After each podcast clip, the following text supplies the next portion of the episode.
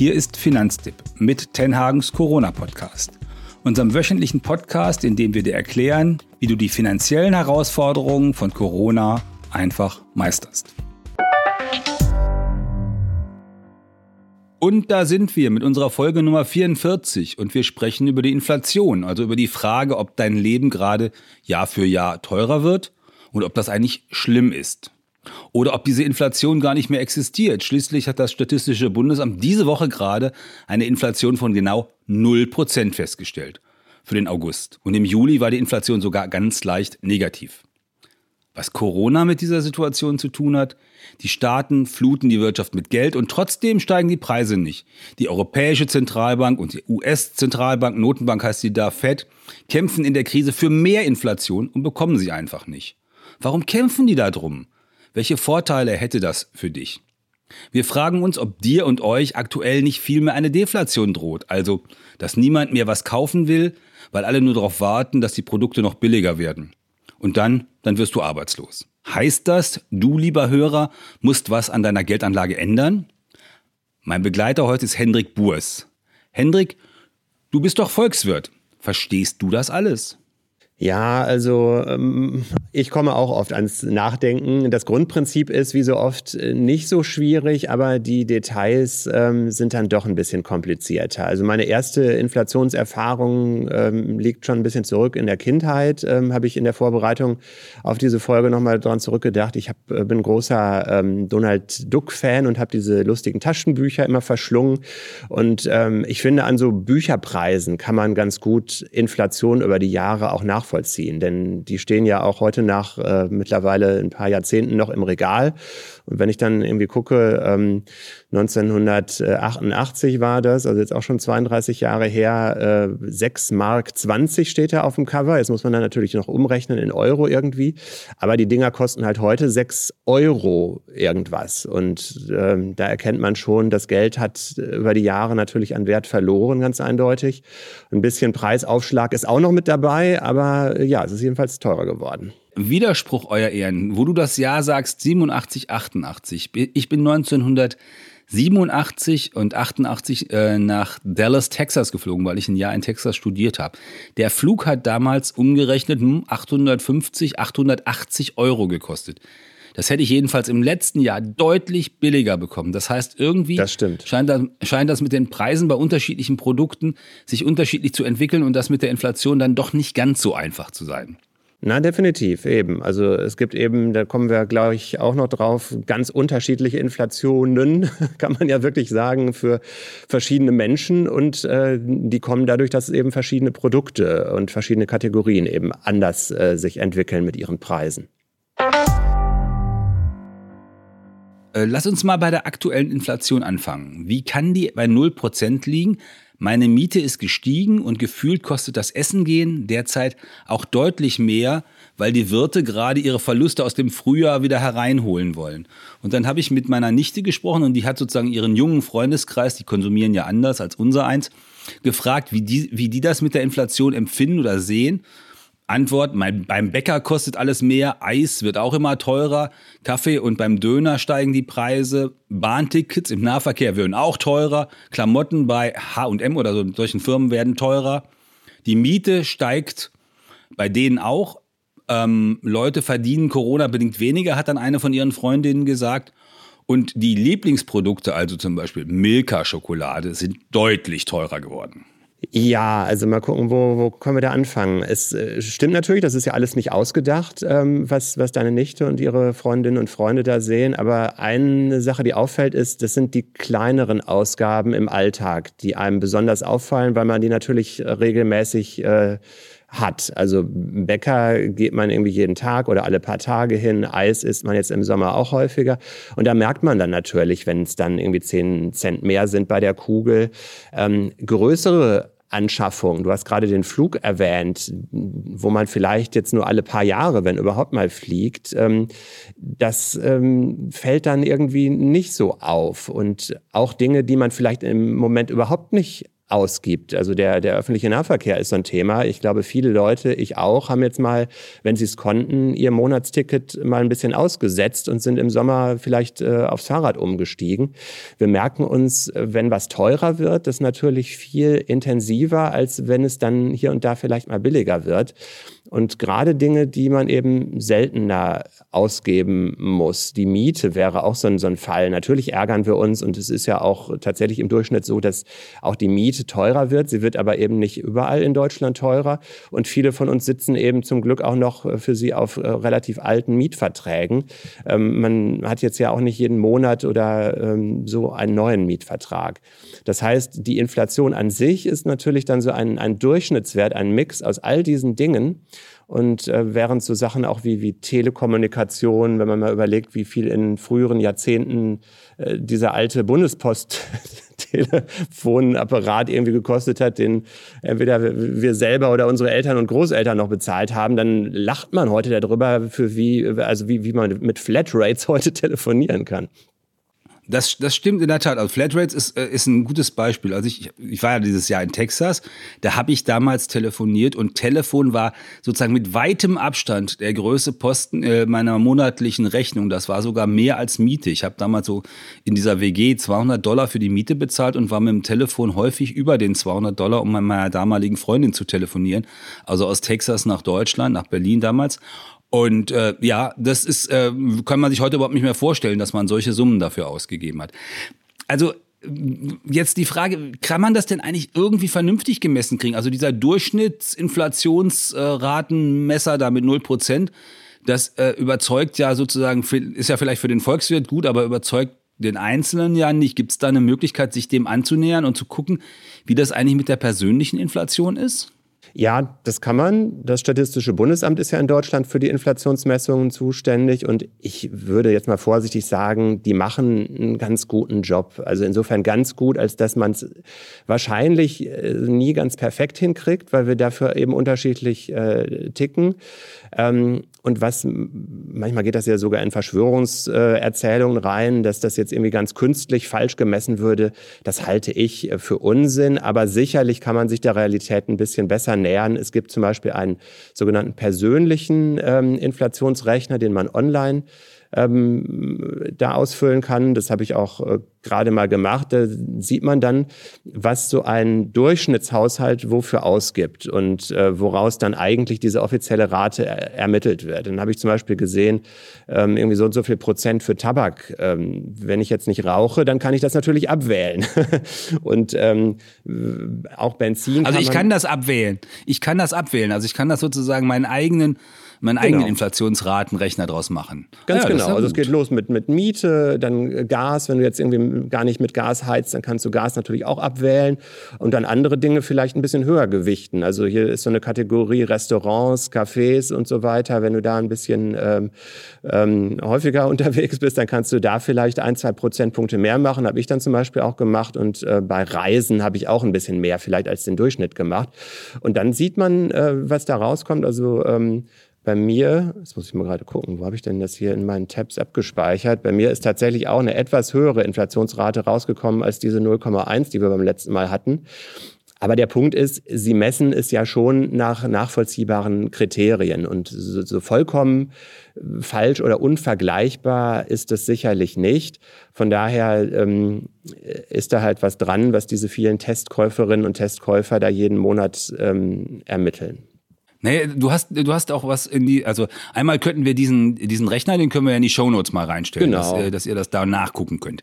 Ähm, aber du hast noch was anderes Schönes äh, ähm, da eingepackt, was ich auch äh, total gut fand, nämlich eine Kaufkraft der Lohnminute steht da dann drauf. Also das genau. heißt, äh, so eine Frage, wie viele Minuten muss man eigentlich durchschnittlich arbeiten, um zum Beispiel ein, ähm, ein Viertel ähm, Kilo, also normale Butterpack äh, zu kaufen. Und da steht dann drin, dass ich 1960 als Durchschnittsverdiener 39 Minuten hätte arbeiten müssen für so ein Päckchen Butter. Das kostet zwei Euro, ein bisschen was.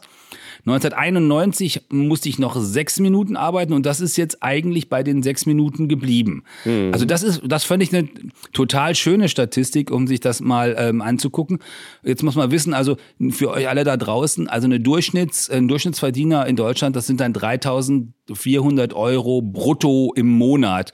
Nur damit ihr so eine Idee habt, wovon die denn ausgehen, wenn die da Durchschnittslohnminute hinschreiben. Genau, also da jetzt mit einer Stoppuhr ranzugehen, macht jetzt sicherlich auch nur begrenzt Sinn, aber ich finde tatsächlich auch diese Übersicht ganz gut, weil am Ende sind die Preise, die irgendwo draufstehen, natürlich äh, auch nur Zahlen und wenn man das nicht in Verbindung bringt mit dem, was man selber zur Verfügung hat, dann sagt einem das nicht so viel. Aber tatsächlich mit dieser Arbeitszeit kann man ganz äh, interessante Vergleiche anziehen, anstellen. Zum Beispiel Bekleidung, alles was mit Textilien zu tun hat, ist auch über die Jahre tendenziell günstiger geworden, was natürlich mit der Globalisierung zu tun hat. Dann kann man sich immer fragen, ist das denn alles richtig so? Ist das sinnvoll, wenn man eine Jeans irgendwie für neun Euro kriegt in so einem äh, riesen, manche würden sagen Ramsch-Kaufhaus? Aber es ist einfach eine Tatsache, dass in früheren Generationen Leute sich äh, dreimal überlegt haben, ob sie jetzt mal wieder neue Klamotten kaufen gehen. Okay, und dann kann man noch mal sehen, äh, was unsere Tageszeitungsverleger in der Republik möglicherweise auch falsch machen. Da steht nämlich, dass man 1960 eine Stunde 40 arbeiten musste für so ein Tageszeitungsabo für den Monat. 1990 musste man noch eine Stunde elf arbeiten. Damals, kostete das Abo im Schnitt 12,12 Euro. Aktuell kostet das äh, Abo, also 2017 sind die Zahlen hier, 35 Euro und man muss zwei Stunden arbeiten. Das heißt, die haben es auch wirklich teurer gemacht äh, und vielleicht ist das auch ein Problem, wenn die Werbeeinnahmen weggebrochen sind, dass die Leute dann irgendwie geguckt haben, oh, das ist ganz schön teuer. Die 35 Euro im Monat bedeutet ja übers Jahr über 400 Euro für so eine Zeitung, die man dann auf dem Stapel liegen hat und oft nicht mehr anguckt. Ein wichtiger Punkt dabei sind natürlich auch Veränderungen im Produkt. Also wenn man jetzt über Tageszeitungen spricht, fällt an, dass natürlich auch sofort ein, ist denn vielleicht die Berichterstattung in der Zeit auch besser geworden? Haben die heute mehr Korrespondenten als in den 60er Jahren? Würde ich zum Beispiel sagen, sehr wahrscheinlich schon. Ähm, aber auch andere Dinge, wenn man mal überlegt, was man heute alles mit einem Smartphone machen kann, wofür man noch vor zehn Jahren ähm, ganz viele Einzelgeräte hätte anschaffen müssen. Du hättest dir einen Scanner gekauft, macht heute, glaube ich, kaum ein Normalmensch mehr mehr. Ähm, du hättest dir äh, irgendwelche Lexika wahrscheinlich gekauft und Atlanten und so und einen MP3-Player separat hat, glaube ich, auch kaum noch jemand. Also das muss man natürlich auch berücksichtigen, dass die Qualität der Sachen sich ändert. Ähm, das versuchen die Statistiker einzubauen in ihre Erhebungen, klappt tatsächlich aber auch nicht immer so gut. Und äh, weil deine Nichte vorhin ja auch, ich glaube, Schokolade als ein Beispiel hatte, da ist die Tendenz gerade, dass einige Hersteller einfach diese 100 Gramm, äh, diese 100 Gramm ein bisschen eindampfen und dann guckt man genau drauf, dann sind es nur noch 80 oder 85 Gramm. Der Preis bleibt gleich, aber es ist natürlich trotzdem eine Preiserhöhung. Also all das ist ein bisschen ähm, tricky und sollte man immer mit äh, spitzen Bleistift äh, angucken für seine eigene Inflationsrate. Genau, ich habe jetzt noch mal eins gesehen, was wirklich äh, sehr beeindruckend ist. Du hast eben von Technik gesprochen, Fernseher. Ein Fernseher zu kaufen 1960 war so, dass man da 346 Tage für gearbeitet hat. Mhm. Also, nee, das kann nicht sein. 346 Minuten, 346 Stunden wahrscheinlich. 346 Stunden, also das, genau. Äh, wir lassen das bei 346 Stunden, das ist aber schon, das sind anderthalb Monate, ne, die man dafür gearbeitet hat. Und heute arbeitet man dafür 24 Stunden, also drei Arbeitstage. Das ist schon dann, da kann man dann sehen, äh, wie sich sowas verändert hat. Ja gut, also wir, wir haben also unterschiedliche Inflationen, je nachdem, was wir für Produkte da haben. Die Frage ist, wir, wir wollten uns ja ein bisschen dem annähern, was das eigentlich sozusagen äh, jenseits dieser, dieser, dieser kleinen äh, dieses Alltags zu tun hat, also ob das auch was mit unserer Geldanlage zu tun hat, mhm. ob da irgendwie mit dieser Inflation möglicherweise diese Wirtschaftskrise, also Corona, ähm, größere Auswirkungen hat, ob wir da Risiken spezielle haben und wie das eigentlich in Zukunft gehen soll. Und da guckt man ja immer dann in die Statistiken, ähm, ich auch. Dann habe ich gesehen, also äh, Corona sorgt jedenfalls im Augenblick dafür, dass die Inflation runtergeht. In 22 von 27 EU-Ländern ist die Inflation in der Krise gesunken. Im Schnitt hat sie sich halbiert von 1,4 Prozent vorher auf 0,7 Prozent. Das ist echt, echt wenig. Das heißt also, deswegen habe ich aber die Überschrift am Anfang gemacht, also wird die Inflation gerade abgeschafft? Das ist halt jetzt die große Frage. Im Moment gibt es ähm, diese Effekte durch Corona, dass wir weniger Gelegenheiten haben, wirklich Geld auszugeben. Also in der ähm, Hochphase der Einschränkungen waren ja die Geschäfte geschlossen. Auch heute gehen viele nicht so gerne ins Geschäft oder so ausgiebig. Ähm, auch aus medizinischen Gründen ja sogar, weil es jetzt auch wahrscheinlich wenig Sinn macht, sich über Stunden in einer kleinen Boutique zu quetschen. Das hat eben Auswirkungen, dass weniger Geld ausgegeben wird. Es gab zwischenzeitlich auch weniger Angebot, weil manche Dinge nicht so geliefert oder produziert werden konnten. Ähm, und äh, in Deutschland und auch in ein paar anderen Ländern gibt es ja Steuererleichterungen. Die, die Mehrwertsteuersenkung jetzt für ein halbes Jahr ist ja auch gerade bei den Alltagsgütern oft äh, im Preis berücksichtigt worden. Also die Supermärkte haben da meistens ja nachgezogen und geben die an uns weiter. Das heißt, ähm, das trägt alles dazu bei, dass wir jetzt im, ähm, im Juli und auch im August auf diese 0,0 oder minus 0,1 Prozent kommen. Ähm, das ist dann aber ja beim Minusbereich tatsächlich schon das Gegenteil von Inflation, nämlich Deflation, also dass Dinge billiger werden. Und das wollen Notenbanker eben auch nicht. Warum wollen die das eigentlich nicht? Eigentlich ist doch alles Roger, wenn das bei Null ist. Man muss nie wieder neue Preisschilder malen und kann das alles so stehen lassen. Was ist, was ist das Problem, das die damit haben äh, mit dieser, mit dieser Nullinflation? Weil das ist ja seit, seit mindestens zehn Jahren diese Debatte, dass man sagt, also die Europäische Zentralbank hat immer gesagt, wir wollen eigentlich zwei Prozent Inflation und die mühen sich eigentlich seit der letzten Finanzkrise, also seit 2010, ab an diese zwei Prozent ranzukommen. Und es gelingt ihnen einfach nicht. Wenn man das mal für eine begrenzte Zeit hat, dann passiert äh, nichts Dramatisches. Aber wenn wirklich über, äh, sagen wir mal, jahrelang die Dinge immer billiger würden, wenn man das mal durchdenkt, äh, dann heißt es ja, dass Leute immer weiter einen Kauf aufschieben, weil sie denken, ach, ich kaufe doch jetzt immer noch keinen neuen Fernseher oder äh, eine neue Waschmaschine wird ja immer billiger. Und wenn das halt alle machen, dann haben wir eine landesweite Konsumzurückhaltung, heißt umgekehrt auch, dass die ähm, Firmen eben weniger einnehmen, ihre Leute schlechter bezahlen können, wahrscheinlich auch Druck auf deren Löhne ausüben werden, also sagen, ich äh, bezahle dich jetzt ein bisschen schlechter, weil ich es mir nicht mehr leisten kann. Ähm, und dann droht eben tatsächlich so eine Abwärtsspirale. Das haben wir in großen Wirtschaftskrisen, vor allen Dingen in der großen Depression ähm, vor jetzt 90 Jahren auch erlebt. Und das wollen die Zentralbanken eben unbedingt vermeiden. Deswegen sagt man, ein bisschen Inflation äh, sollte es schon sein. Diese zwei Prozent, die du erwähnt hast, ist so das Ziel, auf äh, das die meisten Industrieländer schielen. Die wollen halt ein bisschen Pulver, also ein bisschen Spielraum haben, damit sie ab und zu mal mit ihrem Hauptzins, also mit ihrem Leitzins auch nochmal runtergehen können, weil immer am Limit sein mit diesen 0 Prozent, äh, da kann man eben nicht noch weiter ähm, Luft holen sozusagen. Und ähm, allein deswegen möchte man ein kleines bisschen Inflation haben, damit die Wirtschaft sozusagen atmen kann. Denn es werden natürlich immer ein paar Dinge, haben wir gerade gesehen, etwas teurer. Und ähm, wenn das passiert, dann muss man quasi eine geringe Inflation zulassen. So ist da die herrschende Lehre. Ist das nicht auch ein bisschen sozusagen so historisch jeweils gewachsen? Ähm, irgendwie in Deutschland reden alle über die große Inflation 1923, wo man eine Schubkarre voll Geld irgendwo hinkarren musste, um irgendwie dann einen Pfund Butter für zu holen. Ähm, und in den USA denken alle über die große Depression nach, wo sie, äh, wo sie diese Deflationsgeschichten gehabt haben. Das heißt, sind diese diese unterschiedlichen äh, historischen Erfahrungen, also die so die, die groben, großen Einschnitte waren, sind die auch dafür verantwortlich, wie die Leute da drauf gucken und haben wir deswegen so ein bisschen arg viel Inflationsparanoia in Deutschland? Das könnte man so sagen. Es gibt ja auch sogar psychologische Untersuchungen, was quasi bei den, bei den Einstellungen von Leuten da die wichtigsten Bedenken sind und auch diese Hyperinflation, obwohl wir ja alle in der Regel sie nicht miterlebt haben werden, vielleicht noch einige ganz, ganz alte Zeitzeugen. Ähm, aber das wirkt dann trotzdem wie so eine Art ähm, Phantomschmerz oder wie eine Erinnerung über die Generationen hinweg dann weiter. Ähm, andere Dinge äh, merkt man sich dann aber interessanterweise eher so über die positiven, ähm, vermeintlich positiven Auswirkungen. Also wenn man nicht ganz so weit zurückguckt, aber in die 70er, 80er Jahre, ähm, wo wir Inflationsraten äh, hatten äh, in der Bundesrepublik von ähm, auch durchaus an die 10 Prozent ran, also zumindest deutlich höher als heute. Da erinnern sich die Leute weniger dran, aber an die schönen Zinsen, die es auf dem Sparbuch gab, die dann auch eben so um die 5, 6, 7 Prozent durchaus mal betragen haben. Da erinnert man sich schon dran, den trauert man auch nach.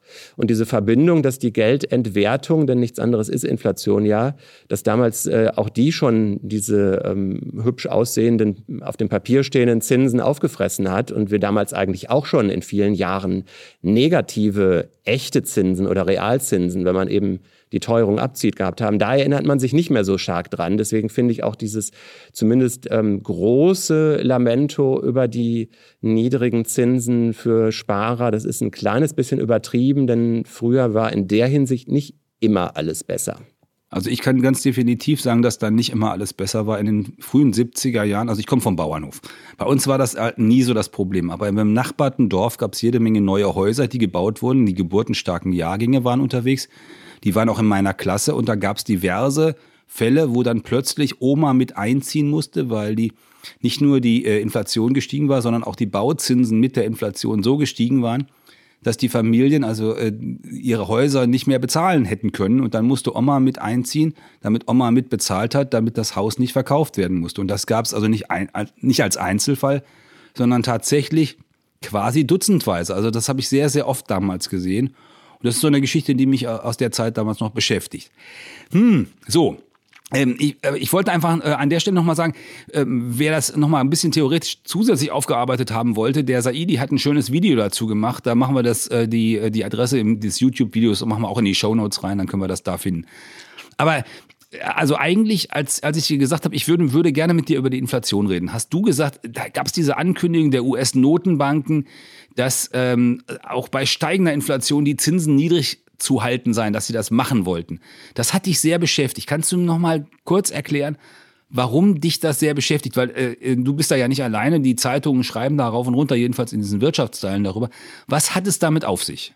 Ja, das ist eine interessante Äußerung gewesen, eben von der ähm, Fed, also von, kann man so sagen, der wichtigsten Notenbank der Welt, eben der amerikanischen. Die machen immer ihre, um diese Jahreszeit ihre Konferenz, dieses Mal wegen Corona eben auch nicht persönlich irgendwo in den Bergen, sondern über Videoschalte. Und da ist die zentrale Aussage gewesen, dass sie ein bisschen anders an das Inflationsthema rangehen werden. Also dazu muss man wissen, wir haben ja gerade schon kurz das Thema Leitzins äh, angesprochen, also Leitzins mit T, nicht mit D. ähm, das funktioniert eben so, dass das ein ganz wichtiger Hebel einer Zentralbank ist, überhaupt ähm, die Inflation und die Inflationserwartungen von uns allen zu beeinflussen, weil das eben der Wert ist, zu dem sich ähm, die Alltagsbanken, will ich sie mal nennen, also die normalen Geschäftsbanken, mit Geld versorgen können und das dann weitergeben können über Kredite.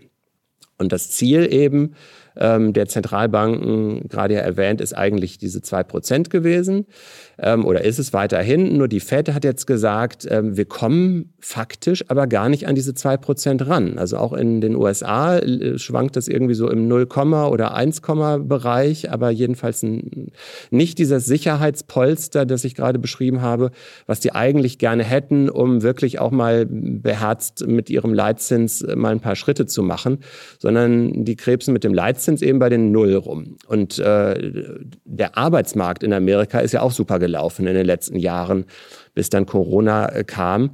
Das heißt, es ist eigentlich ein bisschen unbefriedigend. Deswegen haben die jetzt gesagt, äh, wir gehen auf einen Durchschnittswert von diesen zwei Prozent. Also auch wenn es jetzt in Zukunft mal ein bisschen höhere Inflation gibt, dann greifen wir nicht sofort ein und wir gehen in dem Moment noch nicht sofort mit dem Leitzins rauf, sondern wir lassen das erstmal eine, eine Weile gewähren und schauen, dass das nur wirklich im Durchschnitt diese zwei Prozent gibt und werden nicht sofort aktiv.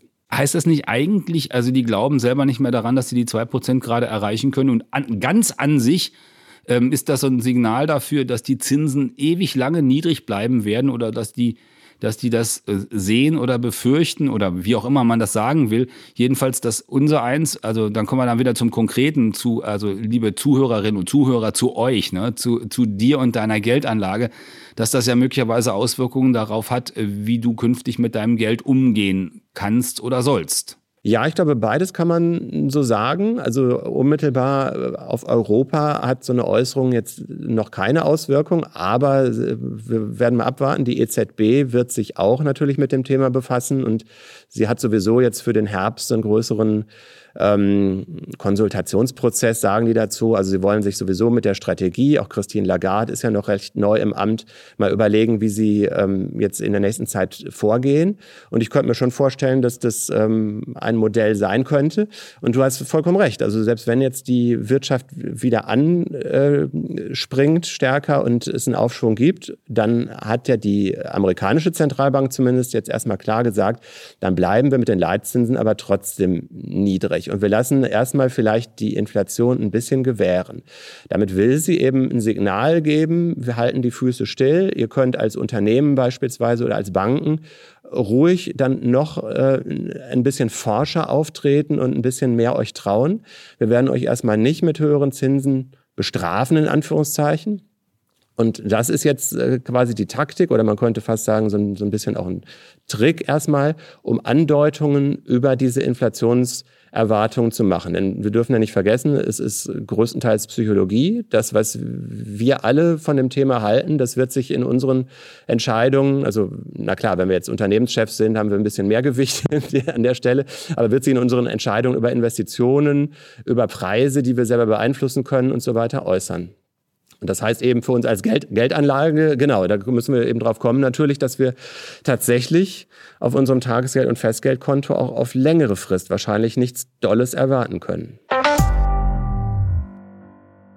Ja, lass uns das mal durchgehen. Also ähm, jetzt, jetzt sozusagen für euch in, in einer Kurzversion, äh, was, was wir glauben, was das für euch heißt. Also also für die Schulden ist das doch eigentlich Mist. Ähm, früher habe ich immer gedacht, auch äh, wenn ich jetzt Schulden gemacht habe und äh, sozusagen über zehn Jahre mit ein bisschen Inflation wird das immer, immer leichter, das äh, zurückzubezahlen. Also insbesondere so Schulden, die man so vielleicht für ein Haus oder für eine Wohnung oder sowas gemacht hat. Das wird nicht so einfach. Ja, das stimmt tatsächlich. Also die bleiben dann sehr nah an ihrem äh, Wert, der auch auf dem Schuldstein, Schuldstein sozusagen draufsteht. Ähm, und ähm, genau, da ändert sich nichts. Auch die Staatsschulden übrigens. Da hat man sich ja früher auch ähm, ganz gut dabei gefühlt, wenn man Finanzminister ist, dass die ja jedes Jahr ein kleines bisschen weniger werden. Da muss jetzt ein Finanzminister schon eher arbeiten und ähm, was dafür tun, dass die Schulden wirklich geringer werden, in der Tat. Andererseits heißt es aber für neue Kredite, wenn die Zinsen jetzt niedrig bleiben, die bleiben die Kosten weiterhin wenig.